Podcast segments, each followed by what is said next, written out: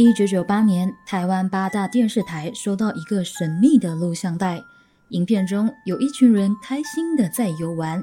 令人毛骨悚然的是，他们的身后竟然跟着一个样貌吓人的红衣小女孩。悬人、悬事、悬疑馆。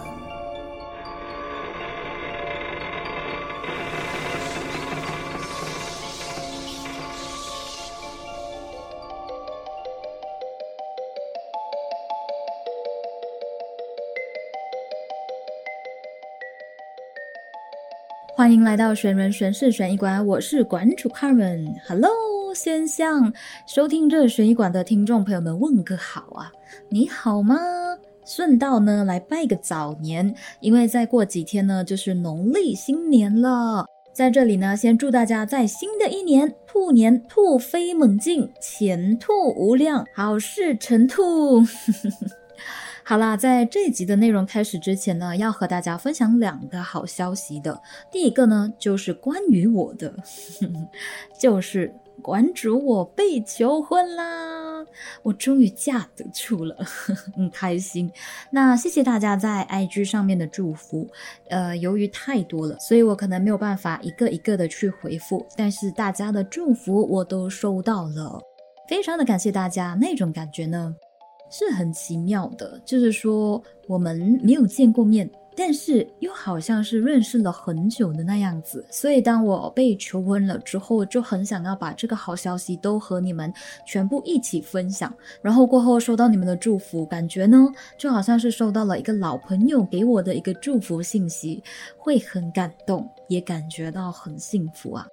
那这里呢可以和大家简单的分享一下啦，因为那一个求婚的过程呢，多多少少。都和悬疑馆 有关系。如果没有兴趣听的朋友呢，你就可以快转到后面哈。那为什么说跟悬疑馆有关系呢？因为我的男朋友呢，就打算说要在礼拜天那一天求婚，餐厅花都订好了，想要给我一个惊喜，但是。他又不能告诉我，对吧？要给我惊喜嘛，所以呢，他就只能用婉转的方式来问我。他就说：“诶，我们礼拜天一起穿美美去吃大餐好不好？”因为我不知道嘛，我不知道他会求婚，所以我当下的反应就是：“哈。”不能呢，我要剪我的 podcast。加上在前一天，其实我们已经出去约会了，就花了很多的钱。礼拜天呢，我就想要呃赖在家，就是做 podcast，然后就懒惰出去吃那样。结果他没有办法了，因为他不能告诉我他要求婚嘛。再加上我很坚持的说我要在家做 podcast，所以到最后呢，他就只能换 plan，就是提早一天求婚。我就哈。怎么这么突然？结果他说了一句让我印象很深刻的话，就是说没办法，你坚持要做 podcast，然后我又订了餐厅，为了阻止你做红衣小女孩，我就只能提前求婚了。我当下呢，真的是又惊喜，然后又哭又笑的。好了，这只是其中的一个小趣事了。有听众朋友呢，就有说想要看影片吧。Sorry，没有影片，因为事情来得太突然了，而且只有我们两个，所以就呃没有拍到影片。只能说呢，是一个简单的求婚仪式，但是呢，感动满满的。好嘞，说完我的好消息，现在轮到你们的好消息了。哦耶！先来点欢呼声加掌声。相信有关注悬疑馆 IG 的朋友呢，大概都知道是什么一回事了吧？那就是悬疑馆。一个 give away 的活动来了，就是送奖活动。送什么呢？我们这一次呢要送读墨瑞木的电子书。我们首先要感谢这一次抽书活动的干爹林语出版社。那话说，我们在上一集不是分享了美国最恐怖的连环杀手泰德·邦迪嘛？就像馆主在事后也有分享的，其实，在听完整个故事之后呢，可以让人深入挖掘的部分还有很多，包括他是如何走向崩坏之路啊，以及他的人格在深入的分析等等。所以这一次要送的这本电子书，书名就叫做《我身旁的陌生人：连续杀人犯泰德·邦迪的沉魔之路》。作者呢是美国当代最重要的一名真实犯罪故事作家安鲁尔，他也是泰德·邦迪的朋友。哎，这个够特别了吧？由朋友去记录泰德是如何失去控制，走向成魔之路，这一点呢就已经很吸引人了。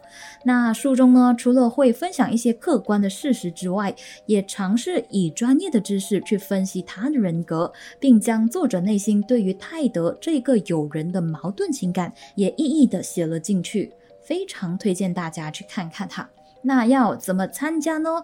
非常的简单，你只需 follow 悬疑馆的 IG，然后按赞这个抽书活动的贴文，并将它分享到你的线动，也就是 IG Story 上面，然后再截图给我就完成啦。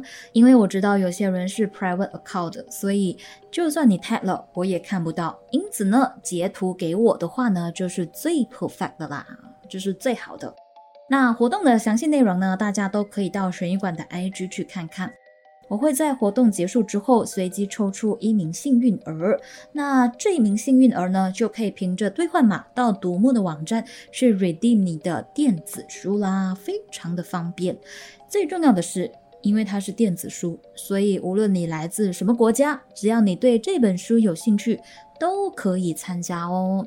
那我们再一次感谢凌宇出版社送出的这个电子书，他们将会在一月三十一号至二月六号期间呢。在台北国际书展和大家见面的，想要购买实体书本的听众朋友，就可以到现场去光顾他们啦，有超杀优惠价哦，所以书虫们千万别错过了。All right, all right，连续分享了两个好消息之后呢，现在终于要进入正题了。好啦，我想说呢，大家应该都已经知道这一集要说的就是台湾非常著名的都市传说——红衣小女孩了。那我也相信，应该很多人都听过了，但没关系，可以重温一下哈。那没有听过的听众朋友们，Are you ready？我们要进入红衣小女孩的世界了。台湾都市传说。红衣小女孩。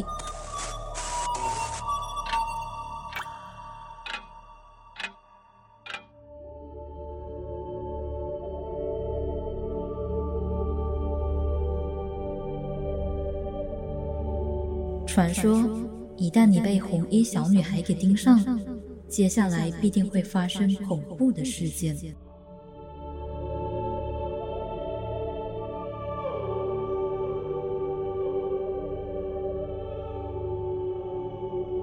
说到这个台湾著名的都市传说“红衣小女孩”，就一定要提到这个地方，也就是台中大坑的风景区。它是台中市重要的自然观光景点，也被称为台中市的阳明山。风景宜人的大坑风景区有十二条登山步道，附近还有九二一地震而形成的温泉。在大坑风景区的第六步道，还有一个非常特别的大石头。由于它与地面的接触面积很小，所以当有风吹来的时候呢，石头会随之摇摆，但是却不会掉落，非常特别。而在大约二十五年前，也就是一九九八年，在这个风景秀丽的大坑风洞石登山步道上，却发生了一件震惊全台湾的灵异事件。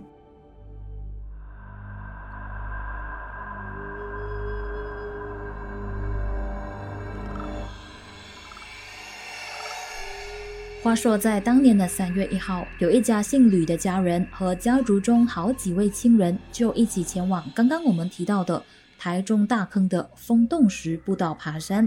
途中，吕先生就拿出他的 V 八摄像机，拍下了一家人出游的身影。不懂 V 八摄像机是什么的朋友，可以 Google 一下哈。反正呢，就是一种小型的摄影机。好的。原本高高兴兴出游的一家人，在回来的几天后，原本身体健康的姐夫却突然病倒了，而且很严重。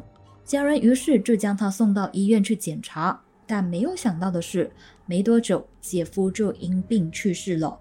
而为什么病得这么突然，家人也百思不得其解。葬礼过后，他们就翻出了当时出游拍的影片来看，却没有想到让他们发现了两个极其诡异的画面。第一个奇怪的地方是，画面中病逝的姐夫在影片中是大笑着的，但是他在笑着的同时，嘴里居然出现了恐怖的獠牙，让看见的人都相当的不舒服。而第二个恐怖的地方是在这家人队伍的后方，无端端出现了一个脸色发青、面部像老太婆，而且身穿着红色长袖衣服和裤子的小女孩，默默地跟在大队的后面。最重要的是，他们家人全部都不认识这一名出现在身后的红衣小女孩，当时也没有人见过她。所以，忽然在影片中看见她的出现，心里还是毛毛的。这里我们就先打住，将焦点转移到台湾当时相当著名的一个灵异节目去。话说，当时台湾的八大电视台啊，有一档很著名的灵异节目，叫做《神出鬼没》。他们常常呢会向观众征收一些日常生活中拍下的灵异画面。女性家人就认为啊，画面中出现的红衣小女孩真的太诡异了。大家在游玩的过程中，从来都没有看过她，再加上他们也十分不了解死去的姐夫嘴里怎么会突然间就长出了獠牙呢？而且又这么刚巧，姐夫回来后就无端端病逝了，感觉姐夫的死亡或许和这名红衣小女孩有潜在的关系。于是，他们就将这个录像带寄给了神出鬼没的节目组，希望他们可以帮忙找出答案。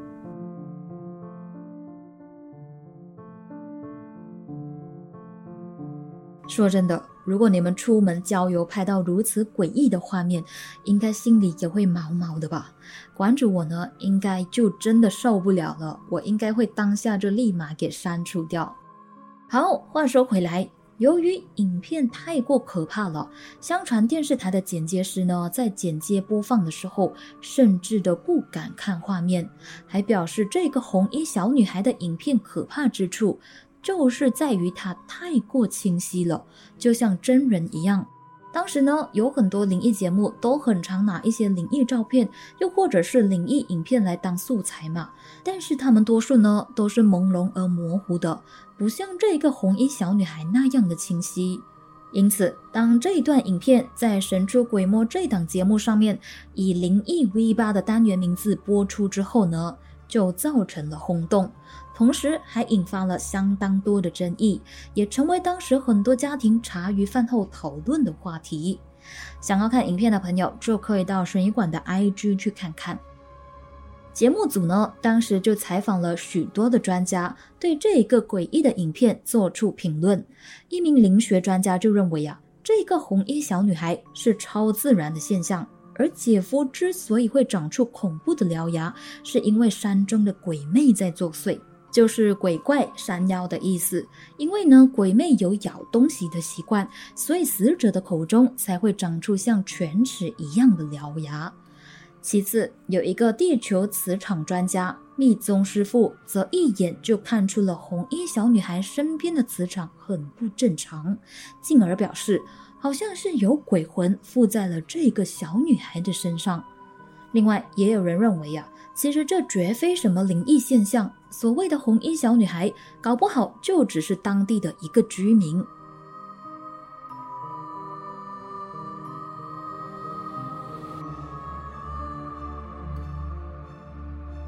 所以，这个红衣小女孩到底是人还是鬼呢？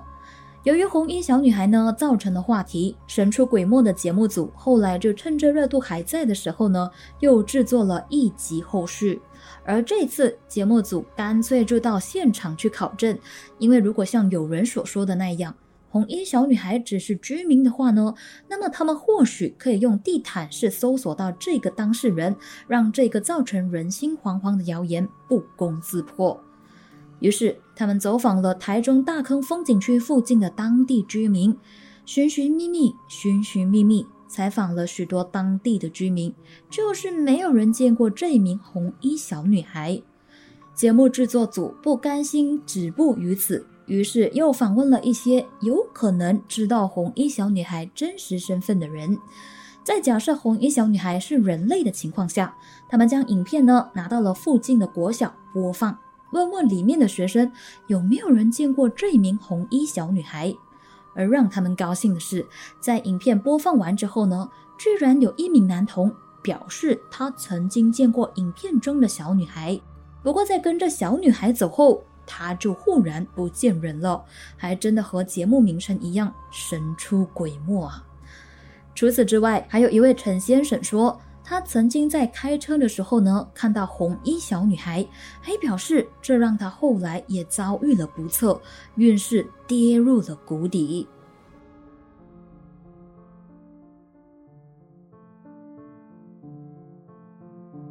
而在事情悬而未决的情况下，有一种更为惊悚的说法又开始浮现出来了，那就是。红衣小女孩是深山中的山妖魔神仔。其实呢，我也是第一次听这个名称呢。我去查了一下，所谓的魔神仔其实就是山妖的一种。通常呢，它只会恶作剧人，让一些人类在山野间迷失，但是就不会夺人命。我们大马这边呢，好像都统称为妖怪、妖精，又或者是山妖。But anyway，大家就学到新的词了。相传魔神仔的体型矮小，就像一名儿童那样，但是他的面貌却长得十分的怪异。有人说像猿猴，也有人说他长着老人的脸。而在一些目击者的记录中呢，也有人说魔神仔也会像红衣小女孩那样穿着红色的衣服。就在红衣小女孩的影片爆红过后，有民俗学家就将红衣小女孩视为山中精灵魔神仔。不过呢，支持这个说法的证据并不多。我们先来看看魔神仔最为经典的作怪方式，就是让人在山林间迷路。其中一个最典型的魔神仔作祟的故事呢，就是被作弄的人类会在失踪多天之后，离奇的出现在人类难以步行到达的地方，并且会说：“诶，是有人指引我，请我吃鸡腿。”但是实际上，他看到的人很有可能就是魔神仔，而吃到的所谓鸡腿其实就是泥土，又或者是粪便，是不是很诡异的感觉呢？那接下来就和大家分享我在网上找到关于台湾地区曾经出现过的两起传闻与魔神仔相关的失踪事件。第一起是发生在一九七二年的秋高事件。当年呢，有三名台湾清大的大学生攀登奇来山，却从此一去不回。当年的警方动用了大量的人力物力去搜救，但是还是一无所获。三名学生至今依然失踪，成了一起悬案。而这宗失踪案件就叫做秋高事件。这起失踪案件诡异的地方就是。三名大学生在登山的途中呢，丢掉了很多必备的物资和证件，然后就消失的无影无踪了。搜救队伍在搜救的时候呢，还发现地上插着三只筷子，这是求救的意思。而令这起失踪案更添悬疑色彩的是，在事发的九年后，某位登山者成功登上了南华山的高北峰的时候，开心的拍了一张照片。没想到的是。独照后面居然出现了一个类似小矮人的形影，盘坐在他身后的石头上。照片公开之后啊，秋高事件其中一名失踪者的家属就一口咬定，画面中那个诡异的小矮人就是自己失踪的儿子。为什么他们如此笃定呢？因为小矮人身上所穿的防寒衣呢，正是那个失踪的大学生他的母亲自己从日本带回来的，在当时的台湾并不常见。这代表什么呢？有没有可能失踪的三名大学生还活着？又或者是他的外套被魔神仔穿走了呢？还是？消失已久的他们，其实已经用了某种方式加入了奇来山林的魔神小队呢。虽然家属这个说法呢有点令人难以信服，但是搜救队伍还是再次进入山林间去搜索，心想至少要为这起谜团画下一个句点。但是很不幸的是，依然没有任何结果。因此，有人就认为啊。这就是魔神仔在作祟，让这三名大学生永远都走不出奇来山的。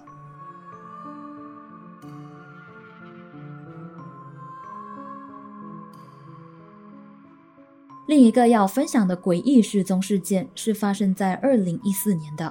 有一名八十岁的老妇人呢，在游玩的过程中居然离奇失踪了。警方在调取监视画面后，赫然发现了原本行动不便的老妇人，居然就突然健步如飞了。五天之后，在离失踪三公里处被寻获。最可怕的是，当警方问他为什么你会自己走开、会失踪的时候呢？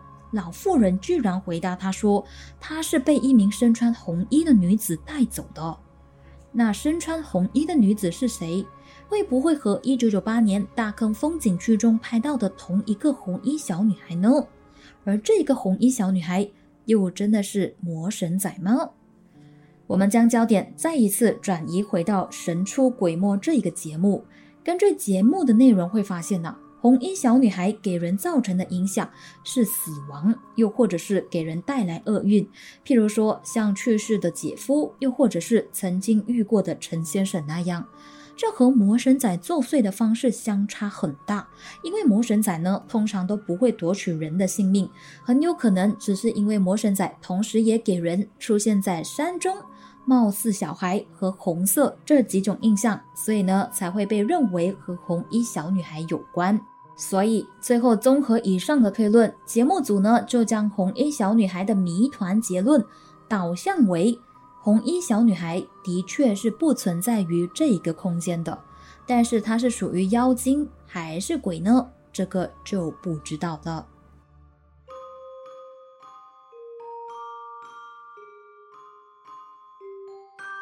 事发的七年后，事情又仿佛有了另一个结论。有人居然就声称红衣小女孩的谜团已经破解了，还说红衣小女孩不仅是人，在长大之后呢，还被摄像机拍了下来。当时台北正在举行庆典活动，而台上呢有一名诡异的红衣女子在载歌载舞。当下就有一名十分八卦的人，就将她的样子和当年 V 八影像中拍到的红衣小女孩的样子进行了比对，结果发现居然出奇的相似，所以认为她就是 V 八里面的红衣小女孩。但是经过电视台有关人员的查证之后呢，这个所谓长大之后的红衣小女孩，其实只是一个卖米粉汤的摊贩，样子也只是相似，除此之外就没有任何的关联了。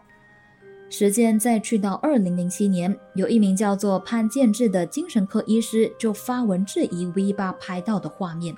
他就说，画面中死者长出的獠牙，其实只是因为画面模糊，再加上光线问题导致的。要知道，当年的画质并不如现在这么高清。而红衣小女孩的恐怖样貌，很有可能也只是因为距离摄像机比较远，在低画质的情况下呢，距离镜头比较远的正常人。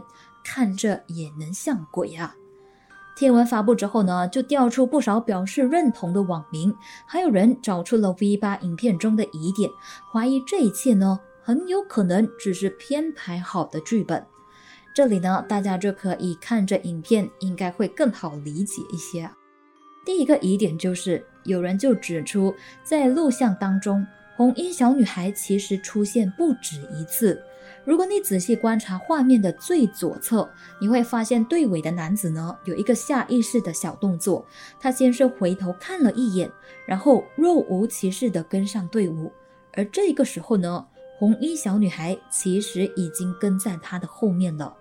OK，那问题来了，所以这名男子回头是为了看风景，还是说这段灵异画面？根本就是编剧提前编排好的剧本呢。男子下意识的回头，目的就是为了确认扮演红衣小女孩的演员有没有跟上队伍。接下来，我们再看看网友提出的第二个疑点。有人就说啊，红衣小女孩的灵异录像其实有两个版本。第一个版本就是刚刚我们提到的，在灵异节目《神出鬼没》中播出的，也就是大家看到的版本。第二个版本是在另一档灵异节目《暗光鸟新闻》中，红衣小女孩灵异事件被旧事重提时出现的。但是这个节目组呢，却很巧妙的给影片添加了一个极粗的黄色边框，还宣称这个影片呢是一刀未剪的。不过却让人疑惑，说为什么要加一个这么粗的边框呢？到底用意何在？况且这个边框呢，已经遮盖到了录像的内容，很明显是会影响观看的。有网友就用这两个版本进行了对比，发现，在神出鬼没无边框的影片中出现有关男子回头、红衣小女孩出现的细节，刚好都被这个突出的边框给挡住了。该名网友还表示啊，更值得注意的是，暗光鸟新闻和最初发掘到红衣小女孩录像的神出鬼没这两档节目都是属于台湾八大电视台的，而无独有偶的是。两档节目的制作人都是同一位，好像有点阴谋论了哈。所以，红衣小女孩究竟是真实的灵异录像，还是电视台特意安排的造假片段呢？又或者说，到底是不是制作人在节目播出之后发现了影片有破绽，于是，在后续的节目中就对关键的细节位进行了遮挡呢？关于这一点，八大电视台的工作人员就曾经表示，这段录像百分之百是真的，绝非造假。因为这段影片呢涉及到死者，绝对没有人愿意拿自己死去的亲人来制作灵异录像的。而当其他的台湾节目打算再次采访女性家人的时候呢，却遭到了拒绝。最惊人的是，在二零零九年的时候，有一名自称是当年节目助理的人在论坛中发文爆料，说我们看到的灵异片段其实并不完整，原版的视频长度约十分钟，而红衣小女孩其实一早就已经跟在他们身后了。但是非常抱歉，完整的录像版权在台湾的八大电视台手中，不能随便公开。好了，问题又来了。人间清醒的网民就表示啊，事情过了这么多年，红衣小女孩这个影片依然面对着各种的质疑。制作人为什么不选择将完整的视频公开出来，制作更有话题性的节目呢？还是说这一段完整的影片本身就有不能让观众知道的秘密？诶，有可能也说不定哈，搞不好像电影咒那样。所以，不管这件事情过了多久，节目的制作人呢，依然会在各种的节目中去渲染红衣小女孩的真实和恐怖，并且告诫大家，千万不要去触碰红衣小女孩的禁忌。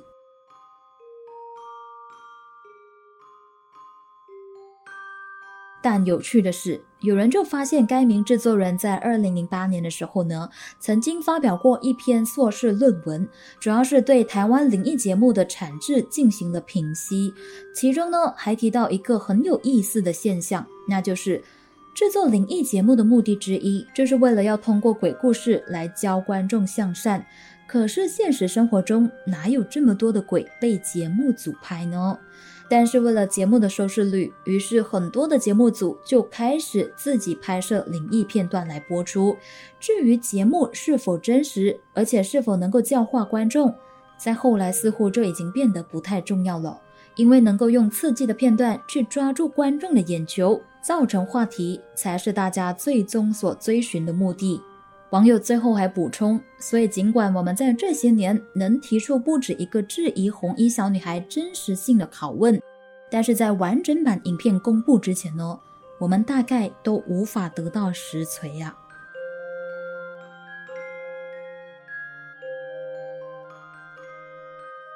所以，我们到底需不需要害怕红衣小女孩呢？其实问这个问题啊，感觉也有一点蠢，但是我却觉得是可以被提问的。原理就好像我们需不需要害怕鬼那样。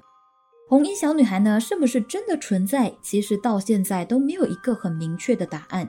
就好像你问日本的牛首村，真的是一个吃人的村庄吗？如月车站真的是一个鬼车站吗？自杀森林真的是有结界吗？都没有人可以回答。那我在网上呢，就看到有人写说，其实现代的恐怖故事呢，都喜欢强调无事受牵连的情节，但是在传统民俗上会更重视人与鬼怪的因缘关系，因此呢，无论红衣小女孩是人还是鬼，存在还是不存在，我认为最重要的是保持一颗尊重的心，不去特意冒犯，也不要狂妄的去试探，大家互相尊敬彼此，只要没有牵连上，其实都不用太担心的。那这起轰动全台的灵异事件，除了变成人人口耳相传到现在的恐怖都市传说之外呢，也曾经被翻拍成电影《红衣小女孩》《红衣小女孩二》，还有《红衣小女孩外传：人面鱼》。我看过预告，还蛮恐怖的。有兴趣的听众朋友就可以自行去找来看啦。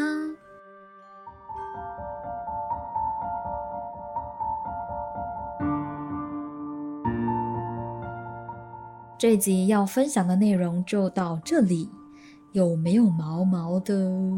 我个人是觉得还好啦，但是有一点起鸡皮疙瘩的是，在看了那个影片之后，尤其是那个被 zoom 大了的红衣小女孩的样子，会不断的在我的脑中盘旋，就感觉有点恐怖，有点凉凉的。但是还是那句了，不管存在与否，保持尊重的心态是最重要的。好啦，接下来又要串名感谢赞助的听众朋友们啦。首先，我们有新加入南瓜保全斗内计划的安哥 Jackie，安哥 Jackie 呢也是加拿大中文电台的 DJ，一直都很支持悬疑馆的。他说想要在节目中听见他的名字啊，现在可以听见了。哼哼之后呢，还有我们的老粉 Jasper、陈先孙、谢介珍、千一个、Ken Chen、Carapod、淡月、台树、Sharon Young、Christopher 以及 SY Chua。另外还有单次赞助悬疑馆的旅客，我们的忠实听众 Chris Dan 以及新粉丝 Priscilla 和橘子妈妈，好可爱的小名啊！感谢大家给力的支持，小女真的无以回报，只能再努力做好内容来回馈给大家啦。那我也有在 IG 那边看到有听众留言说，诶，自己还是学生，可能就赞助不到了，继续收听也算是一个赞助吧。嘿，当然当然，你们的继续关注和收听呢，就是对悬疑馆和馆主我最大力的支持了。如果可以的话呢，也分享给身边的朋友们知道吧，一起来收听悬疑馆，嘿嘿。最后还是要老话一句啊。如果你喜欢这一节的内容，又或者是有什么想法想要和馆主我交流的话呢，都欢迎你到水管的 IG 去 follow 我，又或者是在 post 下面留言和其他的听众交流交流。呃，最近可能比较忙，所以我会比较晚回复。那如果想要赞助水管，给馆主我多一点动力的话呢，也欢迎你点击 bio link 上面的 link tree 连接，去到 Buy Me a Coffee 的网页赞助哦。谢谢大家莅临悬疑馆，我是馆主 Carmen，我们下集再见。By the way，下集是本季的最后一集啦。嗯，听见很多不舍的声音了，赶紧先飘走，拜。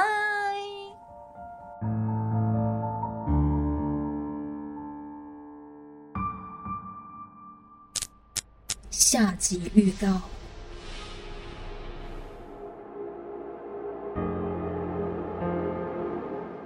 天真浪漫的九岁童年就这样毁在八个变态色魔的手上，凶手至今都还没有抓到。大马悬了三十六年的案子，九岁女童洪美凤奸杀案。